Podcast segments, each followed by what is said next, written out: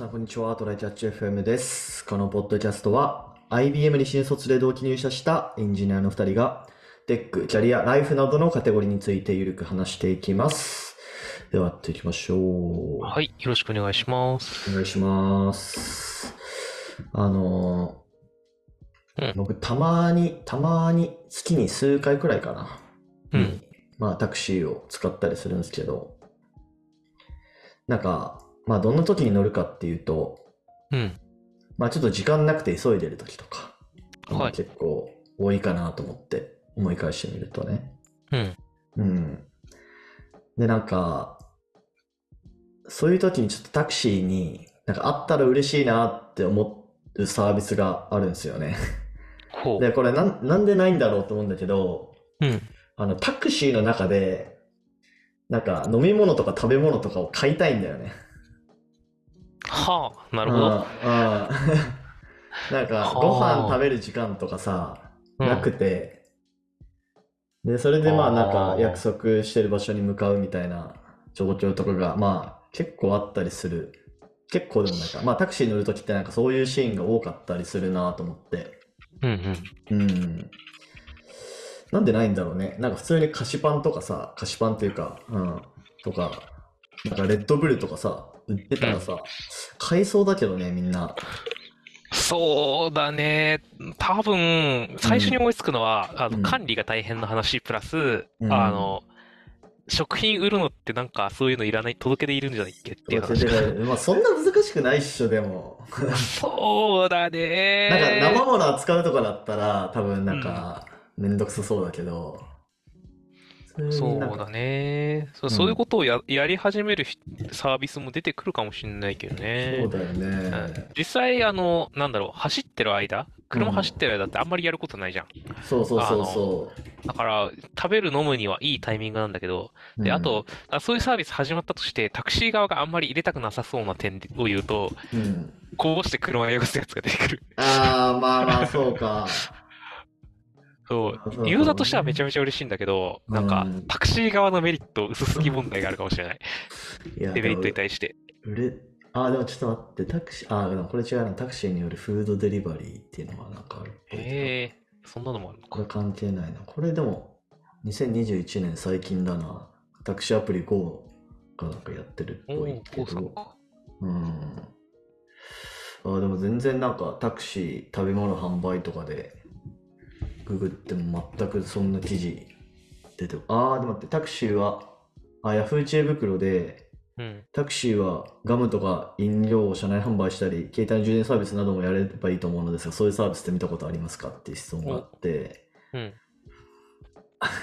飴とかくれる運転手さんはいましたね栄養ドリンクなんか販売機みたいのが設置してありました一昔前ですけどへえ、むしろ昔あったんだ。栄養ドリンクとかはうん。そうだね。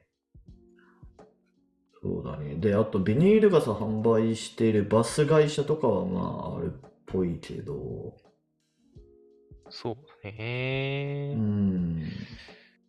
うーん、まあ、なんか、インゼリーとかはさ、まだうんこぼしづらいし、販売しやすい。まあねあの、栄養ドリンクとかと同じでいいと思うんだけど、うんうんうんうんそれを超え始めると、やっぱりこぼすリスクが出るかなって思っちゃうかかな。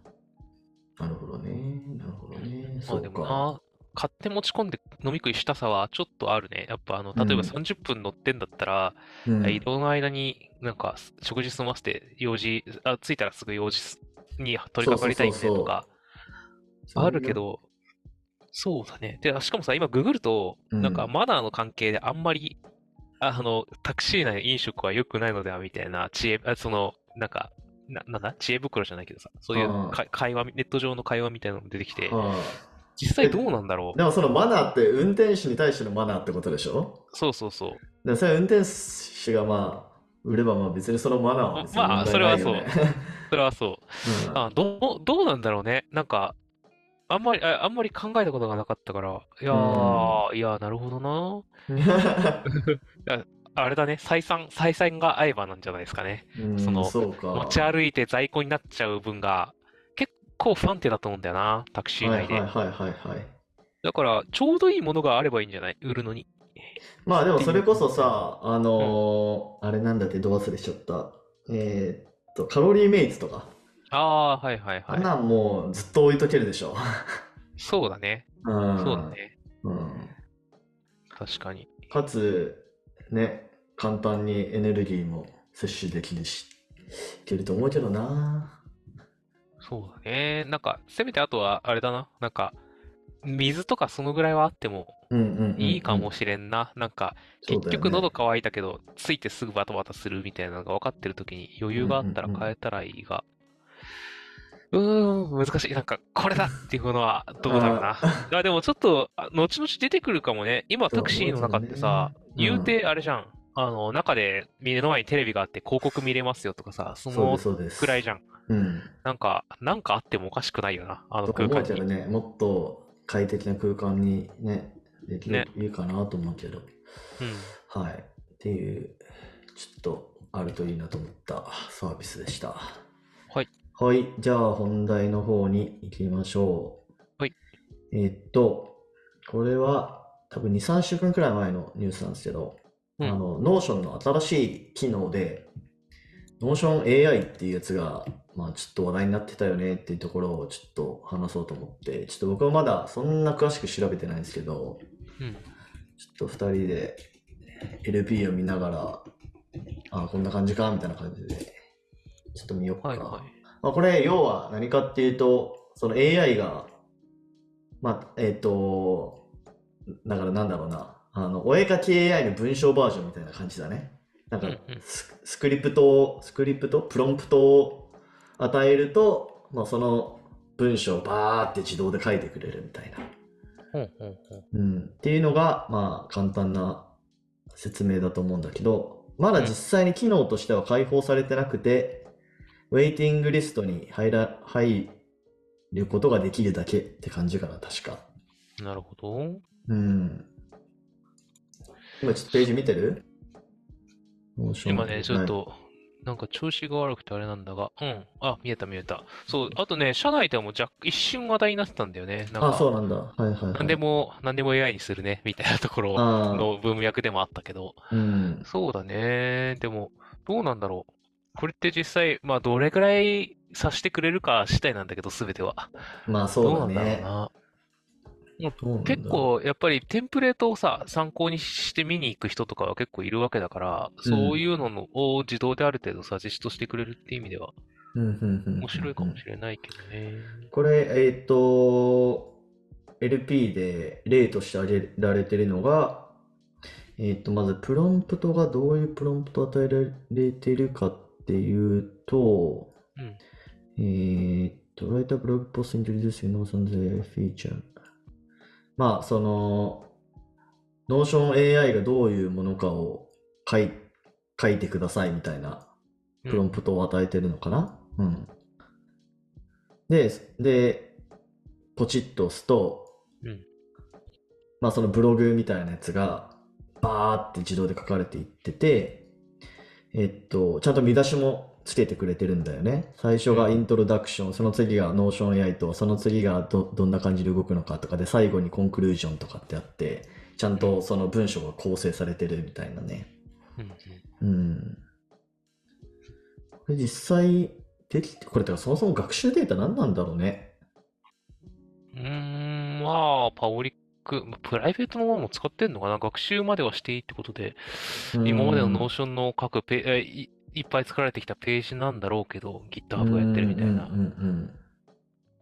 あれもな、最近ちょっと問題起きたもんな。なんか、あの、プライベートなリポジトリのやつ。なしかもその、権、権利的に、あの、パブリックじゃないというか、あの、えっと、け、権利をちゃんと個人が保有してるやつかうん。はいなはいはいはい。あの、学習したものを、コードほぼそのまま出しちゃったかなんかで話題になってうるんですけど。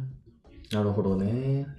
これも似たようなこと起きないとも限らんが、うんあとね、これなんかなんとかについてってバッてやって、見出しとそれっぽい内容を書いてくれても、なんかどこまで、どこまでそれ使えるんかって言われるとな、なんかココーディングだとさ、前に宮地があのコパイロットの説明してくれた時みたいに、はい。まあちょっと、あの、よく使うものみたいなのを出してくれて、それが使えるっていうのもあるだろうし、さっき言ったあの、僕が言ったあの、まあ、えっと、い学習して、えっと、やっちゃいけないものまで使っちゃったとかはあるかもしれないけど、うん。なんか行き過ぎることはあっても、なんか全然足りんわじゃないんだなってことがこの前分かった感じはしたんだけどさ、これだってなんかそれっぽいもん出されたところで大概の場合使えねえじゃんって思っちゃうんだよな。自然言語のトピックでそういうことをされても。と思うまあでもどうなんだろう。ブログとかでさ、う。うん。なんかお小遣い稼ぎたい時とか使えんのかな、こういうので。ねえ、えーどうなんだろう。見出しだけいい感じにだ出してくれて、あ、こんなアウトラインで書くかっていう参考にはなるのかなそれとも中身まで少し期待するのか？まあちょっとどれくらいの精度になるかわからん。まあこの、なんだろう、ビデオを見る限りは、なんかちゃんと書いてくれてるっぽいけど、うんうん。まあどれくらい日本語でも精度のいいやつができるかだね。そうね。で、ちなみにこの、はいえっと、ブログポストだけじゃなくて、まあ種類、うんその文章の種類としては、えーブログポスト、あとミーティングアジェンダっていうのを、これ、これアジェンダ決めてくれるってどういうことなんて思ってしまうけど、そうだね。うんまあ、なんか議題を入れたら、それに関して、なんかいろいろプレストとかから始まって、いろんな結論を決めるまでの、いろんなことがバーッと出てきて、ネクストアクションとか、うん、なんかいろんな、あの、大体会議に必要なこうえ項目うんがあとバーッうんと出てくるとかなのかそうだね。で、まあ、あと、 social media post。な。うんうん、ツイッターの140文字以内とかで書いてくれるとかな 知らんけど。で、あと、プレスリリース。まあ、プレスリリース、うーん、すごいね、これ実際やるんだったら。ね怖いけどな。自動で出てきたプレスリリース。 job description、sales email、ポエム。ポエムとかも書くんじゃポエム。すごいな。プロスコンスリストね。うん。うとか、アウトラインってなんだ？まあわかんないけど。まあそんな感じで。うんうん。えまあ、文章に関するものなら何でも書くよっていう感じなのか。ー、うんうんうん。なるほどね。で、なんか下の方にも、Powerful Notion AI is a powerful editor too っていうのがあって、うんうん。こんな機能もあるよっていうので、Summarize とか、あー、なるほどねね。翻訳 AI か。なで、るほど。Fix Spelling and Grammar、まあ僕、グラマリーとかも使ってるけど、うんうんそれの代わりみたいなことをやろうとしてるのかな？やってくれるし、トランスレートもやってくれると。はあーじゃあー今、DeepL とグラマリーがやってくれてることをそうそうそうってくれるのかい？っていう話になるんだよな。あーあーとかな？かな でももしくは提携してて、実は裏では、あの、ディープエルとグラマリーが動きますかもしれないけど。まあ、それはそれでいいけどね。うん。うん。なるほどね。なるほど。これが本当にできるんだったら全然課金してもいいよね。そうだね。なんか、あれだよね。精度がすごくて、おお、面白いじゃんってなるくらいに、なんか、遊べるんだったら金払ってもいいけどな。うんうん仕事で使うかは、ちょっとわからんけど。えでもなんか、コパイロットもね、ちょっとそのコードだけじゃなくて、じゃあ前言ったかもしれないけど、にその日本語もそのリコメンドしてくれるんだよね。ー、うんうん。うん。だからまあそこと比べてどっちが精度いいかっていうところだな。そうだね。これちなみに、うん。えっと、いつ使えるようになるかというと、うんえーっと、あ、Question and Answers っていうところに How and when can I get access ってあって、あれ？あ、そうか。Notion AI は11月16日にアルファ版でローンチされます。アクセスはウェイティングリストに参加された方に先着順で付与されます。あ、でもこれもうウェイティングリストに申し込んだら、早く申し込んでどいた方がいいってことか、先着順ってことは。なるほど。うん。なるほど。ちょっと申し込んでみようかな。そうだね。まあ、申し込むだけ、別に損はないんだよな、これきっと。うんうんうん。あ、で、あれですよ。えーっと、このアルファ版うん。は無料で使えるらしい。あ、じゃあ、とりあえずジョインリスト入っときゃいいな。うんうんうんうん。ウェイトリストか。うん。そうだね。そうね。あ、で、あと、あはいれだな。データ、データ、あ、まあ、このアルファ版の、うんで、使ったデータは、えー、利用されるのかな、学習に。そうね。まあ、うん。そうじゃなくてもバンバン利用されてそうな気はするけどまあ、確かに、確かに。え、エンタープライズの以外は利用してるとか、もう最悪なんか学習データにするだけだから、きなんか規約適当に作って、あの、エンタープライズ版までやってるまであるかもしれん気もしているが、うんうんうん。どうだろうね、暗号化してやってますみたいな感じで。確かに、確かに。あんまりね、もう、まあ、パブリックな使いとかで、とか個人利用でやってる人は、どうせ学習データにされちゃうから、あんまり気にせず使っちゃっていいんじゃないかな。うんうん多分、防ぐ術がない。そうだね。はい。いや、これはまあ、とりあえず気になる人は、ウェイティングリスト、 waitlist に参加して使ってみるって感じだね。そうだね。ちなみにこれは、 Notion の戦略としては、どういうす、なんか、未来を目指してるんだろうね。うーん。 Notion はどこへ向かうのかみたいな話で。うーん。確かに。まあ、今のところさ、割とコラボレーションツールでもあり、まあ、看板というか、あの、その進捗管理から、その、なんだ、メモとか、あの、議事録だったり、スケジューリングだったりとか、いろんなことができるツールくらいな感じで使っているけど、もうなんか、うん、あらゆるその文章を載っける土台になるみたいな 感じになるのかなと思ってるけど、俺は。ね。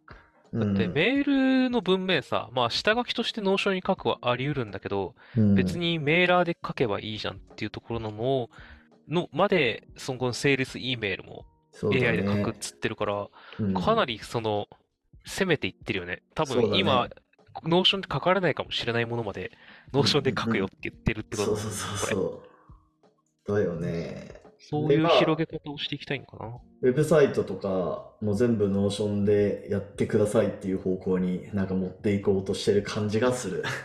ね。うんで今後、このツイートの AI での自動生成とかもやったらさ、うんそのままそれをツイアカウント連携しといてツイツイートしますかみたいなことまででそうそうそうやったりするんよな。だから人間がウェブ上で書く文章のデータを全て取りたいのかなっていう気がするよね。ね、もう入り口全部ここにして、ここから、あの、メールを送るし、ツイートをするそうそうそうし、そう。で、最悪、あサマライズもトランスレーションもするってことは、あの、うん入り口が全部ここになるレベルで、っていうことよね。結構すごいとこ目指そうとしてる、実は、みたいなところが。まあそこ取りに行けたらちょっと垣間見えるよね、うん、うん。感じはするけど、まあそうすると、まあそれはそれで、よりなんだろうな、その AI の精度がね、高まっていくから、まあ俺たちにとっては嬉しいっちゃ嬉しいのかもしれない。読み書きの自然言語解最強のサービスになる可能性が。そうだね、なそうだね。うん、なるほど。はい。で、ちょっとね、ここら辺、うんあのー実際に使ってみて、またなんか面白そうなことが分かったら、はい。ポッドキャストで話そうかなと思います。はい。はい。ぜひ。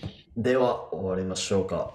はい。はい。では、こんな感じでですね、週2回のペースで配信しているので、Apple Podcast もしくは Spotify でお聞きの方はぜひフォローとレビューお願いします。では、今回も聞いていただきありがとうございました。ありがとうございました。またね